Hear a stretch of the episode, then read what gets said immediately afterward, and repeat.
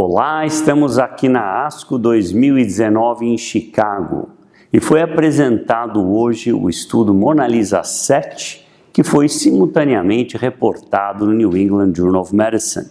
Esse é um estudo importante porque é o primeiro estudo com inibidor de CD4/6, o ribociclib, que resultou em aumento de sobrevida global.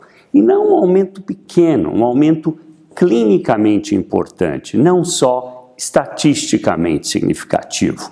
O estudo da ordem de 600 e poucas pacientes pré-menopausadas foram randomizadas à supressão ovariana com tamoxifeno ou inibidor, a critério do médico, como sem ribociclib. E nesse estudo, agora com segmento mediano de 42 meses, se observa uma redução no risco de morte da ordem de 30%, hazard ratio 0,71.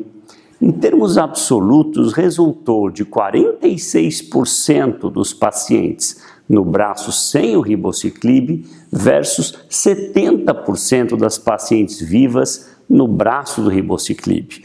É um ganho de 24% absoluto. Esse é um ganho muito grande, significativo e que inequivocamente estabelece como padrão ouro nas mulheres pré-menopausadas com câncer de mama receptor hormonal positivo, HER2 negativo.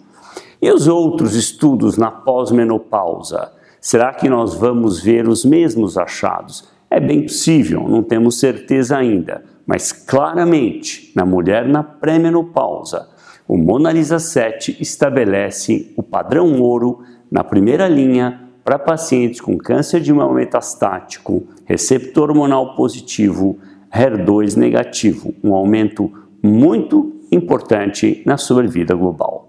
Muito obrigado.